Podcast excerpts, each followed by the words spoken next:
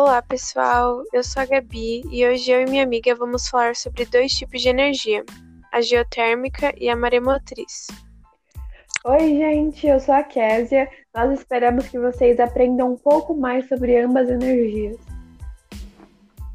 Bom, a energia maremotriz é um tipo de energia semelhante a uma hidrelétrica. Usa o movimento regular da maré alta e baixa para movimentar as turbinas e produzir energia elétrica. Mas, Késia, você sabe em qual país ela foi utilizada primeiro? Essa é fácil. A França foi o primeiro país a utilizar esse tipo de energia em 1966. Isso mesmo, e o sistema depende de marés com pelo menos 7 metros, por isso poucos países investem na energia maremotriz.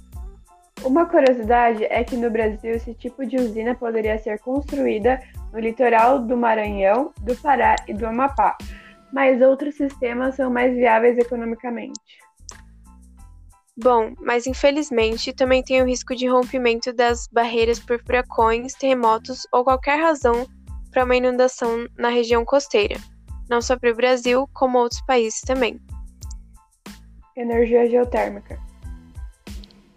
Além dessa fonte de energia, também temos várias outras, como por exemplo a energia geotérmica. A energia geotérmica seria o aproveitamento de todo o calor interno da Terra para a produção de eletricidade.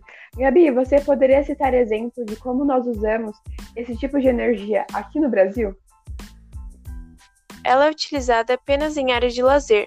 Infelizmente, a energia geotérmica não é muito utilizada no Brasil, pois ela é explorada em áreas de transição entre as placas tectônicas.